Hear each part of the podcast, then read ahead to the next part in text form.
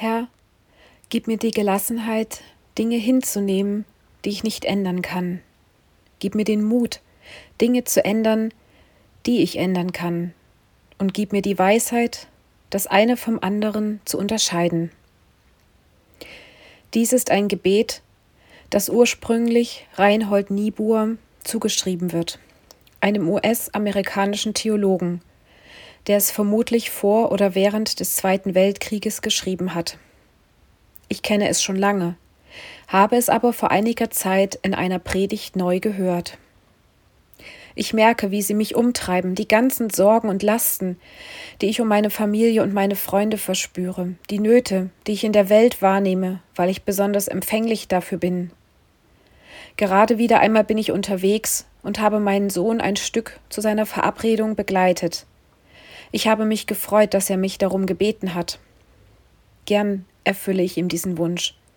Denn sein Vertrauen, das er mir in der Zeit, in der wir nebeneinander herfahren, entgegenbringt, berührt mich zutiefst. Ich glaube, dass jeder von uns diese Gelassenheit braucht, in Situationen auszuhalten, die sich nicht so schnell ändern lassen. Zum Beispiel, wenn eine unerwartete Diagnose ins Leben kommt, die Vertragsunterlagen für die neue Arbeit noch nicht eingetroffen sind, die Entscheidung, welchen Ausbildungsplatz mein Kind bekommen wird, noch nicht getroffen wurde, oder der Konflikt mit einem Freund, der nicht so schnell gelöst werden kann. Ich glaube aber auch, dass jeder von uns den Mut braucht, Situationen aktiv anzugehen, zu verändern, die sich ändern lassen. Zum Beispiel etwas mit meinem Gegenüber ansprechen, das mir auf der Seele lastet. Eine Änderung des Wohnortes oder der Arbeitsstelle. Eine Zweitmeinung von einem anderen Arzt einholen, wenn sich die gesundheitliche Situation nicht ändert. Das Schwerste, das ich empfinde, ist, eigene Schritte zu gehen. Wenn ich mir doch so sehr wünsche, dass mein Mitmensch, mein Gegenüber sich verändert. Aber ich weiß genau, dass nur ich mich verändern kann.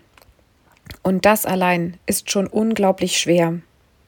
Das Geheimnis ist meines Erachtens, indem ich mich verändere, verändert sich mein Gegenüber. Mittlerweile bin ich hier an meinem Steinherz in der Heide angekommen von dem ich dir schon in einer meiner letzten Alltagsperlen berichtet habe.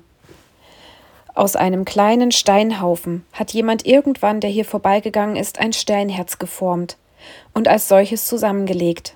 Ich finde das richtig schön. Ich stehe hier an meinem Fahrrad, um mich herum rauscht der Wald, die Wolken stehen wunderschön, selten für dieses ansonsten typisch graue norddeutsche Wetter am blauen Himmel. Es ist ziemlich kalt, aber ich mag dieses Wetter. Sonne, blauer Himmel, weiße Wolken, Kälte. Ich spüre, dass es wichtig ist, diese Nöte, die ich empfinde, loszulassen. Darum fahre ich so gern hierher oder laufe hier an diesem Steinherz vorbei, um mir diese Lasten bildlich gesprochen von meiner Seele abzulegen. Ich bin unglaublich dankbar, dass Gott mir diesen Glauben ins Herz gepflanzt hat, dass er über allen Nöten steht und dass er sich um meine Sorgen kümmern wird. Vor kurzem las ich einmal, dass die Sorgen, die wir uns machen, zu 90 Prozent nicht eintreffen. Ich frage mich, warum mache ich mir so viele Sorgen? Warum kann ich nicht entspannter und gelassener durchs Leben gehen? Wie gern würde ich den mir nahestehenden Menschen, die mir ihre Nöte und Lasten anvertraut haben, beim Tragen helfen. Auf der anderen Seite bin ich sehr dankbar, dass ich ihnen mein Fürbittegebet zusichern und nach einiger Zeit nachfragen kann, wie es ihnen geht. Aber mehr muss ich auch nicht tun. Gott ist der, der tragen, helfen, eingreifen, verändern kann und möchte. Mir selber tut es unheimlich gut, dass ich weiß, dass meine Freundinnen mich ebenfalls im Gebet tragen und stützen. Den Rest möchte ich Gott überlassen. Er ist der, der nach meinem Glauben die Geschicke dieser Welt in seinen Händen hält und der auch mein kleines Leben in seiner Hand hält und für mich sorgen wird. Ich könnte mir vorstellen, wenn ich diesen Glauben nicht hätte, wäre ich an manchen Nöten, die ich um mich herum erlebe, schon längst zerbrochen. Ich lade dich ein und ermutige dich, dieses Gebet vom Anfang meiner Alltagsperle hier und jetzt Satz für Satz bewusst mitzubeten. Herr, Gib mir die Gelassenheit, Dinge hinzunehmen, die ich nicht ändern kann.